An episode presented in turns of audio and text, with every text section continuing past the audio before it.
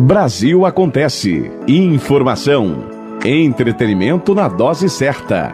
Apresentação: Adson Alves.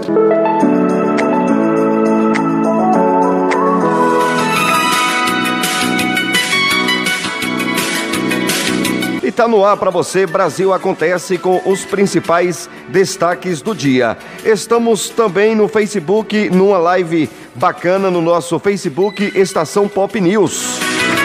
No final, vira podcast, vá no seu agregador de podcast preferido e busque Estação Pop News. Lá tem todos os nossos podcasts.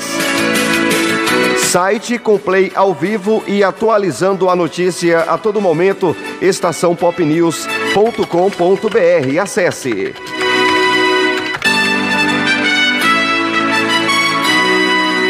Para começar o nosso Brasil Acontece, eu vou para a região da Chapada Diamantina, Bahia. Vou falar com Luciano Santos, o locutor do Cidade Romance.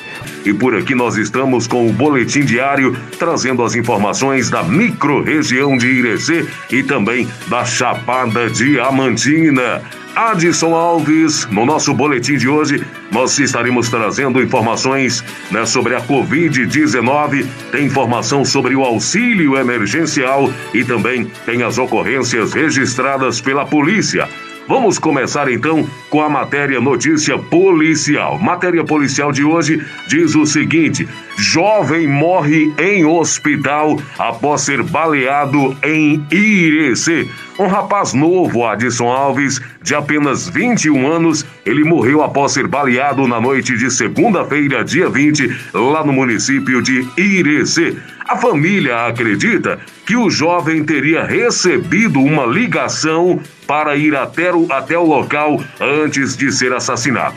Até o momento, ninguém foi preso pelo crime. A vítima foi socorrida pelo SAMU para o hospital de Irecê, onde faleceu na madrugada de terça-feira, dia 21. E o corpo foi removido para o Departamento de Polícia Técnica, lá da 14ª Coordenadoria Regional de Polícia Civil, no município de Irecê. Mais uma ocorrência, Adson Alves. Olha, dentista lá no município de Central é vítima de golpe e dados são fraudados para o requerimento do auxílio emergencial. Nesses últimos dias, Adson Alves, o que mais nós ouvimos são reclamações de pessoas que dizem ter tido os documentos, os dados clonados e que terceiros teriam dado entrada nesse auxílio emergencial. Então, essa situação é o que aconteceu lá no município de Central, segundo esse dentista. Foi o que ocorreu então com o dentista José Wilker Alencar. Ele ficou perplexo ao tomar conhecimento da situação por meio das redes sociais. Então, se você sabe né, de alguém, caso o site da DataPrev né, informe o registro do pedido e não tenha sido você, a orientação é denunciar essa fraude. Isso pode ser feito diretamente no Ministério da Cidadania por meio dos telefones 121 ou 0800 707 2003. 121 ou 0800 707 2003. E essa denúncia, Adson Alves, ela pode ser feita diretamente em qualquer agência da Caixa Econômica Federal.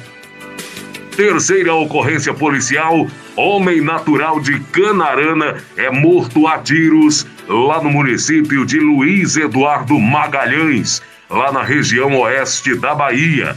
Aconteceu na noite de terça-feira, dia 21. As informações é de que Bruno Góes Cedro, de 26 anos, ele estava em sua residência com seu filho de apenas 4 anos de idade quando um homem desconhecido chegou ao local e chamou por ele. Ao sair na porta para atender essa pessoa, ele foi alvejado por disparos de arma de fogo. Bruno morreu na hora.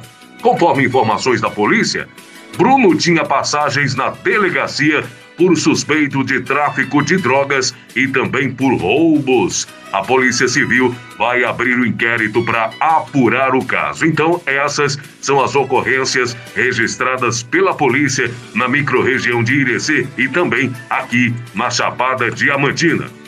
Notícia boa, Adson Alves. Caixa Econômica Federal começa a pagar a quarta parcela do auxílio emergencial. Então começou nesta segunda-feira, dia 20, o pagamento da quarta parcela no valor de 600 reais. Então recebem 1 milhão e 900 mil pessoas que são os beneficiários do programa Bolsa Família NIS Final 1. Para os demais beneficiários do auxílio, a quarta parcela começa a ser paga na quarta-feira, hoje, dia 22. Já as pessoas, né, para aqueles que estavam no cadastro único e para os inscritos através do, do aplicativo e do site, eles receberão a primeira parcela até o dia 30 de abril. O pagamento da quarta parcela será feita em ciclos de crédito poupança social digital Caixa já o saque em espécie, em dinheiro vivo ou transferências também seguirão um calendário definido por mês de nascimento. Então são as informações sobre o auxílio emergencial, o que tem levado muitas pessoas a se dirigir às agências, às casas lotéricas desde a última segunda-feira.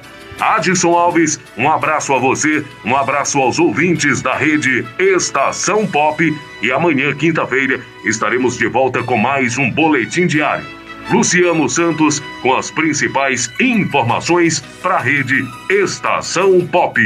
Luciano Santos. Obrigado, Luciano Santos, o locutor do Cidade Romance. O nosso site, Amanda Rodrigues.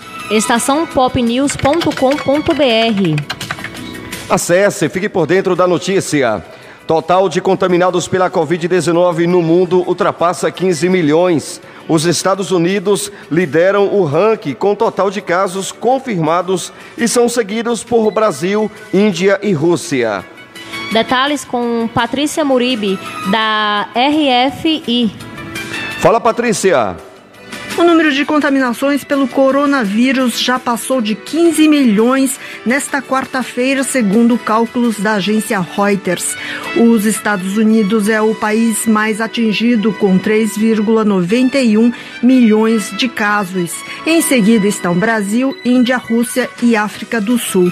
Os dados mostram que a doença se alastra rapidamente pela América Latina, que tem mais da metade dos casos e mortes no mundo. E mudando de discurso, discurso, o presidente americano Donald Trump voltou a participar de uma coletiva de imprensa sobre a pandemia. Ele adotou um tom mais sombrio no momento em que sua imagem perde força nas pesquisas de intenção de votos para as eleições presidenciais. Ele admitiu que a Covid-19 ainda vai piorar no país antes de uma melhora. Após minimizar a gravidade do coronavírus e do uso de máscaras, Trump pediu aos americanos que usem máscaras e evitem bares cheios. Ao final da coletiva, ele prometeu que uma vacina contra o vírus vai ser lançada em breve.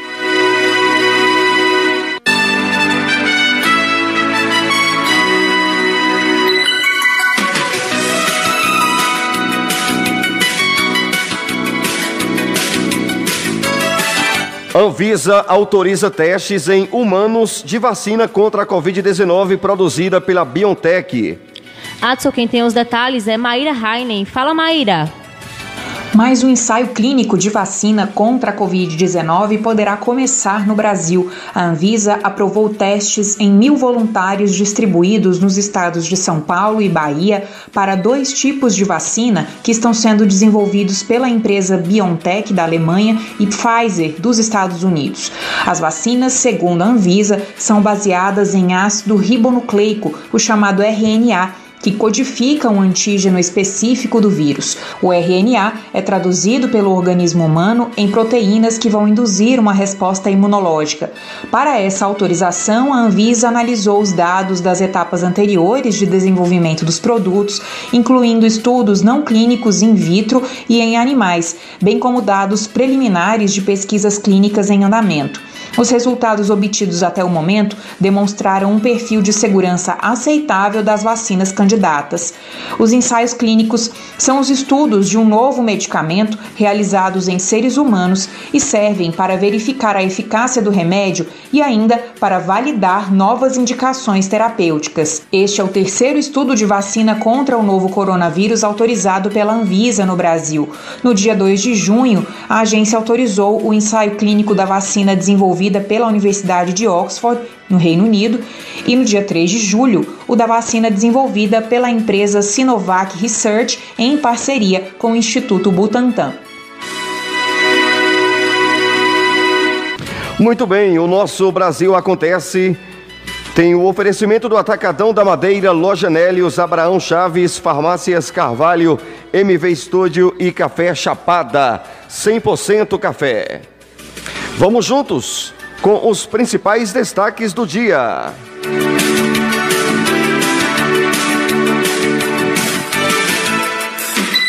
Brasil Acontece. Apresentação Adson Alves e Amanda Rodrigues.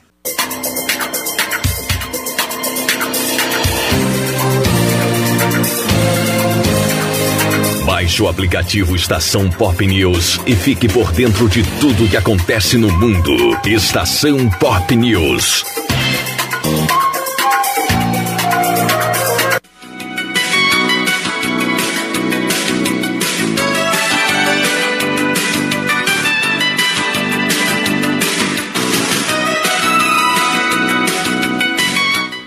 Terceiro exame de Jair Bolsonaro tem resultado positivo para coronavírus. Fala Ana Luísa. Há 16 dias em isolamento por causa da Covid-19, o terceiro exame feito pelo presidente Jair Bolsonaro voltou a dar positivo. A informação foi confirmada pelo Palácio do Planalto. Em nota, a Secretaria Especial de Comunicação Social da Presidência informou que ele segue com boa evolução de saúde e permanece sendo acompanhado de perto pela equipe médica do Planalto. Bolsonaro tem mesmo demonstrado não ter tido complicações por causa da doença. No fim da tarde desta terça-feira, ele fez uma transmissão ao vivo nas redes sociais para registrar o momento em que deixou o Palácio da Alvorada para conversar com um grupo de aproximadamente 40 apoiadores. Nas imagens, é possível ver que ele usava máscara e se preocupou em manter o distanciamento social. Durante essa aparição em público em meia quarentena, que durou cerca de 10 minutos, o presidente comentou que esperava que o resultado do teste colhido nesta terça-feira desse negativo para que a vida dele voltasse à normalidade. Obrigado, Ana Luísa.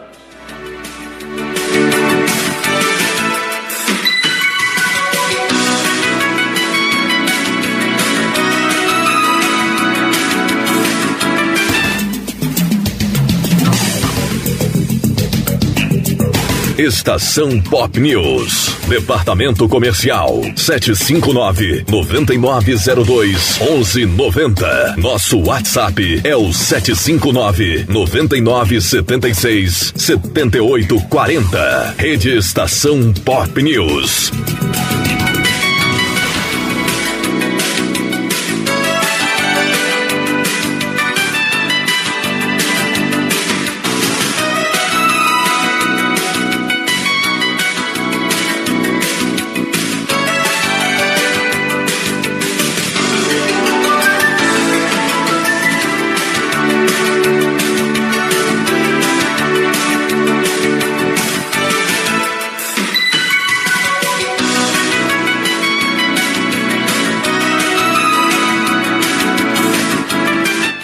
Arena Pantanal, em Cuiabá, receberá um centro de triagem da Covid-19. Fala, Maíra Heinen. Centro de triagem da Covid-19 será aberto nesta quinta-feira na Arena Pantanal, em Cuiabá, Mato Grosso. A unidade vai atender pacientes com sintomas leves de Covid-19 e o acesso será das 7 da manhã até às 5 da tarde, com o atendimento se estendendo até às 7 da noite. A distribuição de senhas começa às 6 da manhã. A previsão é de que cerca de 600 pessoas sejam atendidas por dia. De acordo com o governador Mauro Mendes, a unidade foi criada para colaborar com as prefeituras. Ele também anunciou o envio de lotes de medicamentos e testes rápidos para cidades do interior. Para o governo do estado, o centro de triagem, ao tratar os casos no início, vai ajudar a reduzir a taxa de ocupação das unidades de terapia intensiva na rede pública de saúde. Segundo a Secretaria de Saúde, haverá 20 médicos para atendimento no local, além de profissionais para triagem, testagem, equipamento de tomografia, entre outras estruturas necessárias.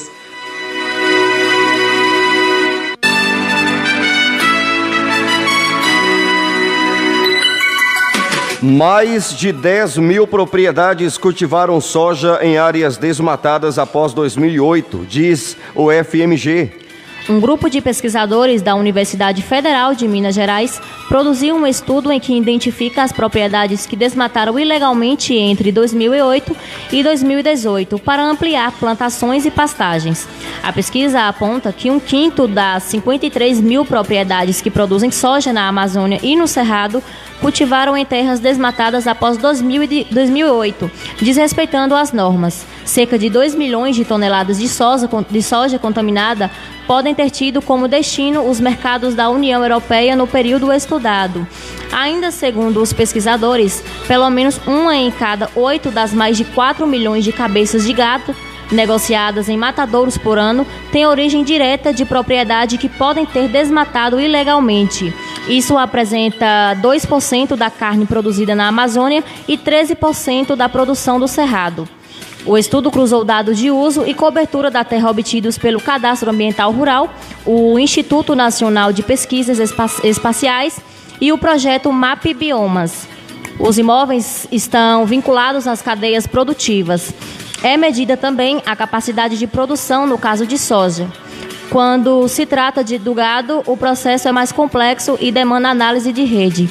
O professor Raoni Rajão coordena o Laboratório de Gestão de Serviços Ambientais, vinculado ao Departamento de Engenharia de Produção da UFMG. Explica como o país pode avançar numa produção agrícola sem desmatamento ilegal.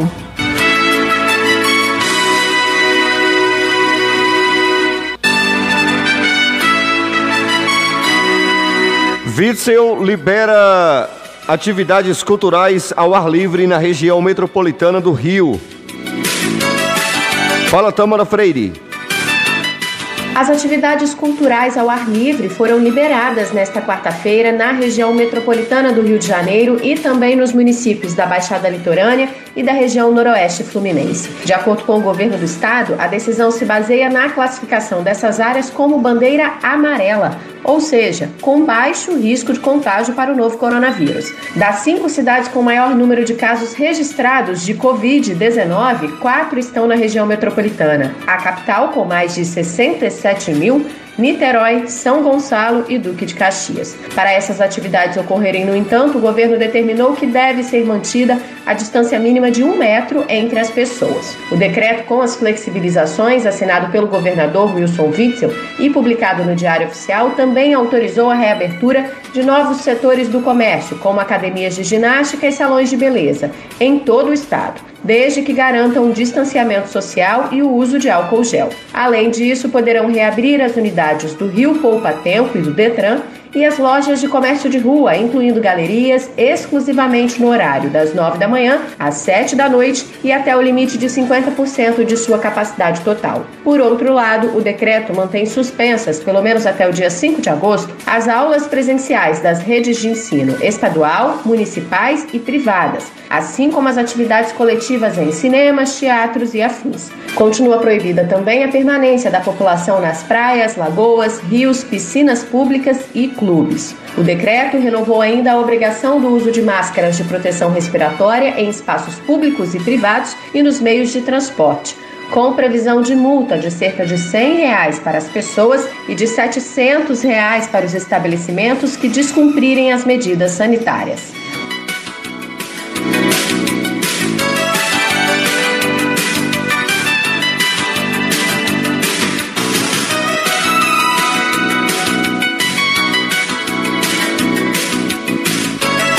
Vamos para um pequeno intervalo comercial. Voltamos rapidinho.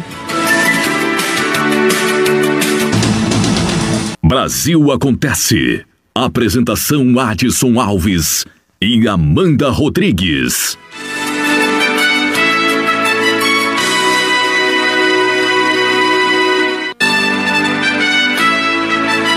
De volta no Brasil Acontece, a revista que te dá o show da notícia. Site com play ao vivo e notícia 24 horas. Qual é o site, Amanda Rodrigues? estaçãopopnews.com.br. Acesse. Podcast Estação Pop News. Vá lá. Confira, fique por dentro de tudo. Temos também um aplicativo na Play Store, é o Rede Estação Pop News. O oferecimento Atacadão da Madeira, Abraão Chaves, Loja Nélios, Farmácias Carvalho, MV Estúdio e Café Chapada. Índice que mede confiança dos empresários da indústria melhora em julho, segundo o FGV. Quem tem os detalhes, Adson, é Cristiane Ribeiro. Fala, Cristiane. Os empresários da indústria brasileira estão mais confiantes na recuperação do setor. É o que mostra a prévia do Índice da Confiança da Indústria em julho, divulgado nesta quarta-feira pela Fundação Getúlio Vargas. O avanço foi de 12,5% pontos em relação a junho, para 90,1 pontos. Caso o resultado se confirme, o índice terá recuperado 74% das perdas observadas em março e abril, por conta do isolamento social para conter o avanço da Covid-19. Segundo a FGV, o aumento da confiança nesta prévia ocorre pela melhora da avaliação dos empresários em relação ao presente e principalmente das expectativas em relação aos próximos meses. O índice de expectativas subiu 14,6 pontos para 90,8 pontos. O índice de situação atual avançou 10,2 pontos para 89,4 pontos. Ainda de acordo com a Fundação, o resultado preliminar do Índice de Confiança da Indústria de julho indica recuperação de 5,8 pontos percentuais do nível de utilização da capacidade instalada da indústria no mês, para 72,4 pontos.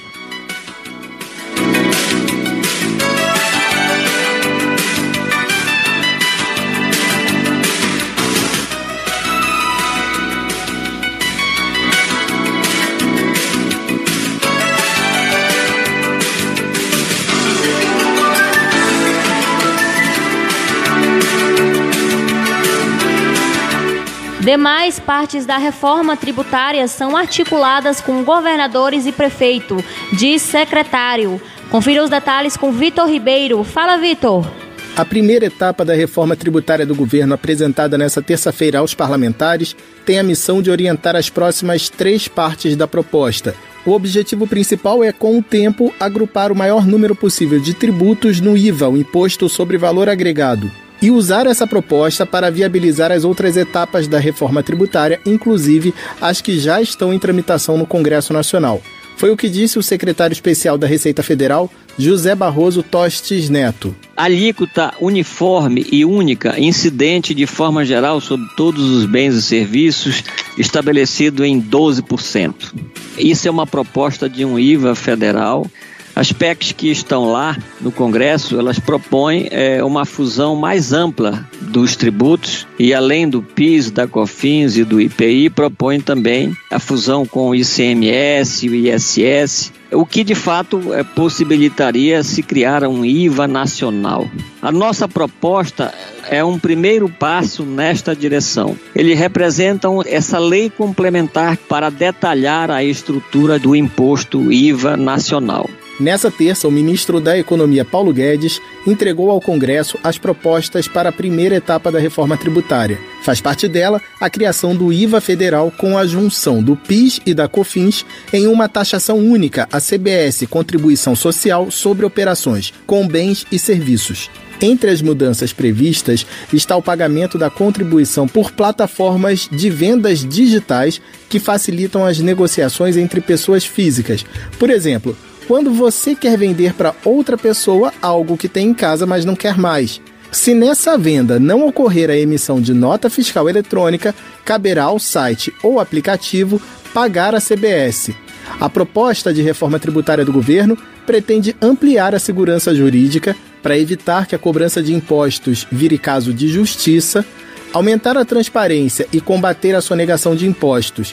De acordo com o secretário da Receita, outra meta é não permitir o aumento da carga tributária. O peso do conjunto de impostos será mantido ou reduzido. Outro objetivo da reforma é simplificar os impostos, desde a cobrança até a prestação de contas. A expectativa é que, para emitir notas fiscais, o número de campos a serem preenchidos reduza dos atuais 52 para 9 e a prestação de contas à Receita Federal deve seguir o modelo de declaração do imposto de renda, com parte da declaração preenchida a partir do formulário anterior, o secretário da Receita, José Barroso Tostes Neto, afirmou que, além de unificar o PIS e a COFINS, a proposta também quer reduzir desigualdades na cobrança de tributos. As duas contribuições têm uma legislação extremamente complexa, uma enormidade de um conjunto de regras e normas. Por conta dessa complexidade, um mesmo produto a depender do desdobramento da sua utilização na cadeia de produção e comercialização, poderá ter múltiplos tratamentos diferentes de suspensão do tributo, tributação normal, alíquota zero e crédito presumido. É, o tributo passará a ser muito mais simples para as empresas e especialmente transparente para o consumidor. Tostes Neto informou que o governo já articula as próximas três partes da reforma tributária, em conjunto com governadores e prefeitos. Com os municípios, as tratativas ainda estão na fase inicial.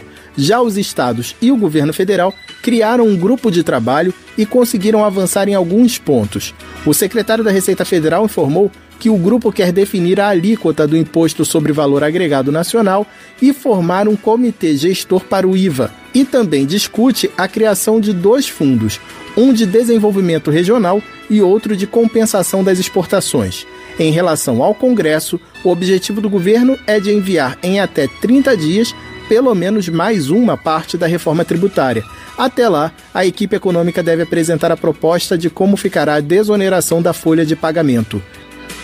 Municípios de todo o país vão receber doação de mais de 104 mil oxímetros. É, detalhes com Felipe Moura. Fala, Felipe. Equipes da atenção primária e das unidades de pronto atendimento de todo o país vão receber a doação de mais de 104 mil oxímetros de pulso, que são aparelhos que conseguem medir a quantidade de oxigênio que o sangue está transportando. A doação dos dispositivos ocorre por meio de uma parceria entre o Conselho Nacional de Secretarias Municipais de Saúde, o CONASENS, e o Conselho Nacional de Secretários de Saúde, o CONAS, com o programa Todos pela Saúde. A ideia é que os aparelhos sejam distribuídos para municípios de todos os estados brasileiros, obedecendo aos seguintes critérios. Para os municípios com mais de 100 mil habitantes e os municípios do Rio de Janeiro, os oxímetros vão ser entregues diretamente às secretarias municipais de saúde. Nos demais casos, serão entregues às secretarias estaduais de saúde, mas já devidamente separados e identificados por cidade. Segundo o Conasens, o objetivo é que todas as unidades de saúde tenham, no mínimo, dois dispositivos. O estado de São Paulo é o que vai receber mais aparelhos, cerca de 13 mil ao todo. Em seguida, vem Minas Gerais, a Bahia, Pernambuco e o Paraná. Reportagem Felipe Moura. Obrigado, Felipe Moura.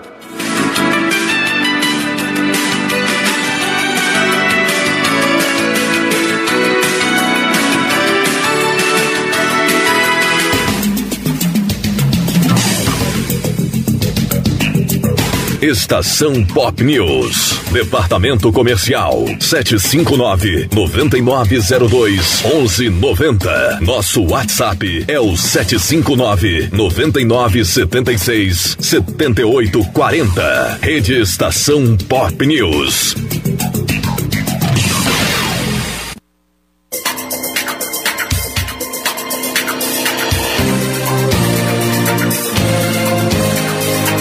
Baixe o aplicativo Estação Pop News e fique por dentro de tudo que acontece no mundo. Estação Pop News.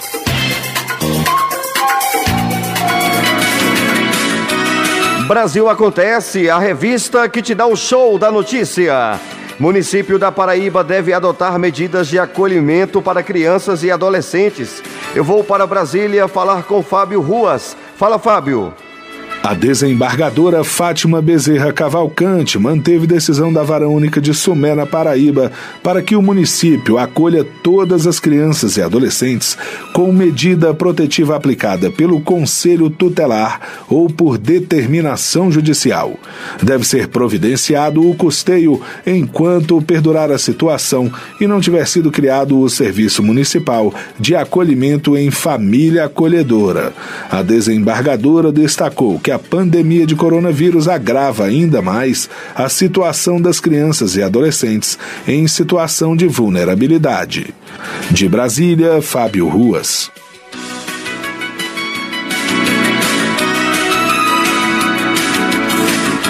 Em Porto Alegre, Pazuello anuncia envio de mais de 100 respiradores para o Rio Grande do Sul. Os detalhes com o Tiago Marcolini. Fala, Tiago.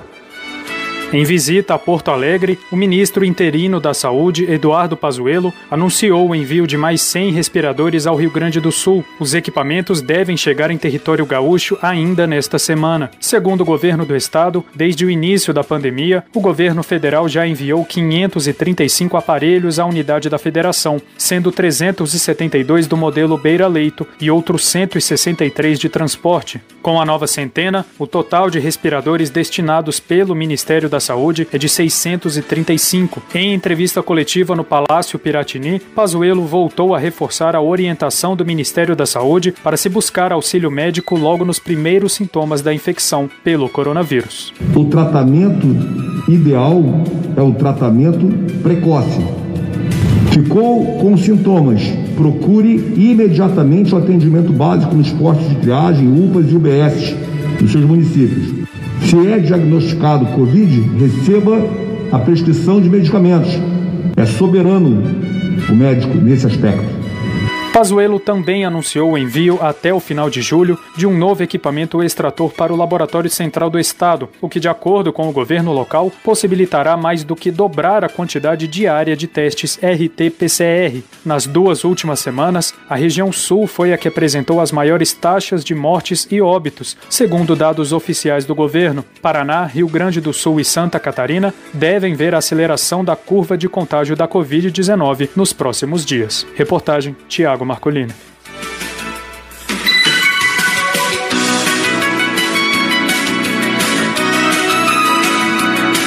Brasil Acontece. Apresentação Adson Alves e Amanda Rodrigues.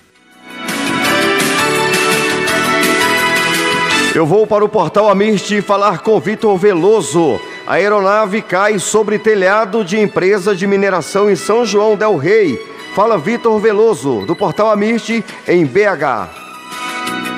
Uma aeronave do modelo planador caiu sobre o telhado de uma empresa de mineração em São João del Rei, na região central de Minas, na manhã desta quarta-feira. Na ocasião, o piloto tentava fazer um pouso no aeroporto municipal Prefeito Otávio de Almeida Neves, localizado às margens da BR-383, na colônia do Giarola.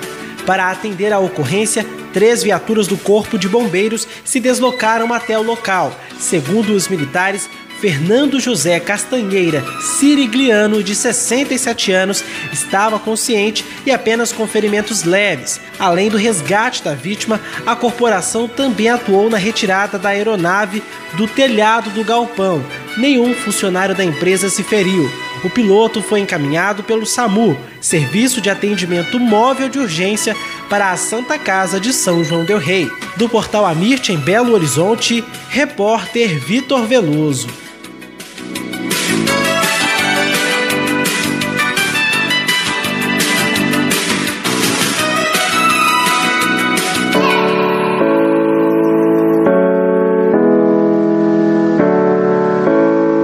Brasil Acontece. Informação.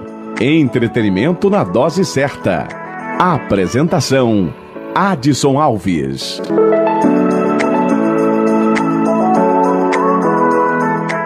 Momento do Esporte.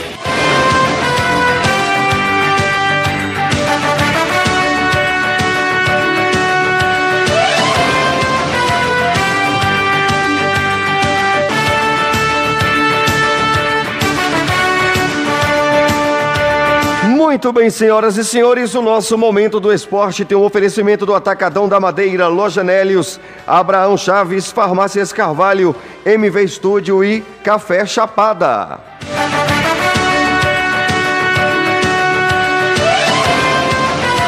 CBF divulga a tabela do Campeonato Brasileiro de 2020. Partidas voltam no dia 8 de agosto. Fala Maurício, Maurício Costa. A Confederação Brasileira de Futebol divulgou nesta quarta-feira os detalhes das 10 primeiras rodadas do Campeonato Brasileiro de 2020. A primeira rodada será disputada nos dias 8 e 9 de agosto. E o confronto entre Fortaleza e Atlético no sábado, dia 8, às 7 horas da noite, na Arena Castelão, abre o Brasileirão. O Flamengo, atual campeão, estreia no domingo, às 4 horas da tarde, contra o Atlético Mineiro no Maracanã. A CBF informou que a ordem dos confrontos de cada time foi mantida de acordo com a decisão do Conselho Técnico realizada em 27 de fevereiro de 2020. A previsão de encerramento da competição é para fevereiro de 2021. Diante da pandemia do novo coronavírus e as consequentes restrições sanitárias, os clubes concordaram em jogar fora de suas cidades ou estados caso haja necessidade. Hoje, por exemplo, Internacional e Grêmio não poderiam receber partidas em Porto Alegre, que não permite jogos de futebol. As alterações dos locais dos confrontos podem ser feitas até 10 dias antes da data do jogo. Sobre os direitos de transmissão das partidas, tudo indica que haverá uma nova fase de disputas judiciais. Alguns clubes possuem contrato de transmissão com a Globo, outros com a Turner. Entretanto, está em vigor a medida provisória 984 de 2020, que dá ao clube mandante os direitos de transmissão das partidas. Em seu comunicado, a CBF anunciou que a definição da transmissão dos jogos segue o ordenamento legal vigente no país a entidade termina a nota dizendo que a CBF não é signatária dos contratos individuais entre clubes e emissoras, cabendo à entidade o estrito cumprimento das determinações legais em vigor. A primeira rodada começa no sábado, dia 8 de agosto, às 7 horas da noite com Fortaleza e Atlético na Arena Castelão. Às 7 e meia da noite, Curitiba Internacional se enfrenta no estádio Couto Pereira e 9 horas da noite, Esporte Ceará duelam na Ilha do Retiro. No dia seguinte, no domingo 9 de agosto, 11 horas da manhã, Botafogo e Bahia jogam no estádio Newton Santos. Às 4 horas da tarde, o Flamengo recebe o Atlético Mineiro no Maracanã. Também às 4 horas, Santos e Red Bull Bragantino se enfrentam na Vila Belmiro. E no mesmo horário, Goiás e São Paulo se enfrentam em local ainda a ser definido. 7 horas da noite, Grêmio e Fluminense fazem o duelo dos tricolores na Arena do Grêmio. E fechando a primeira rodada, às 7h45 da noite, Palmeiras e Vasco se enfrentam no Allianz Parque. Mais um destaque chegando agora com Juliano Justo. Fala, Juliano. No próximo dia 29 de agosto, São Paulo vai receber mais uma edição do Boxing for You. Os medalhistas olímpicos Robson Conceição, ouro na Rio 2016, e Esquiva Falcão prata em Londres 2012 vão subir no ringue. Esquiva Falcão deixou um recado para você que é fã da nobre arte. Aí galera, tô muito feliz em poder voltar a subir no ringue, bailar, dançar, dar meu show que eu sempre, sempre dei. Felizmente nessa pandemia não haverá público, mas a galera vai poder acompanhar a luta pela televisão. E eu quero dar o melhor, quero trazer mais uma vitória pro Brasil, porque eu sei que essa vitória vai me trazer muita oportunidade e um passo mais para o cinturão do mundo. Estou muito ansioso e feliz em poder lutar e trazer alegria para os fãs nesse momento tão difícil. Os adversários dos brasileiros serão anunciados em breve, assim como as outras duas lutas que farão parte do card principal. Por causa da pandemia do novo coronavírus, o Boxing for You não terá presença de torcedores. Daniel Leal, que é um dos organizadores do evento, fala sobre os cuidados impostos pela pandemia do Covid-19. Nós estamos aí correndo contra o tempo para poder fazer essas lutas na melhor qualidade possível, com o mesmo nível de produção que a gente sempre faz e entregar para vocês um grande evento como a gente sempre entrega, seguindo agora as normas e protocolos aí específicos a respeito do Covid-19. Então, nós estamos lutando aí para que as lutas cheguem a vocês da melhor forma possível, como a gente sempre faz. Da equipe de esportes, Juliano Justo,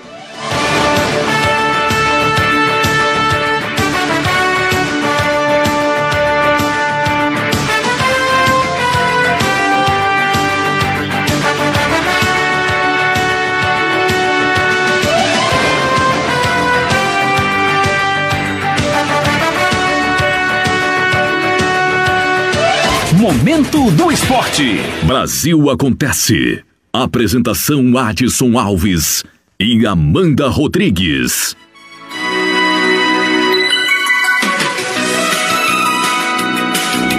Muito bem, gente, por hoje é só. Outras notícias no site estaçãopopnews.com.br.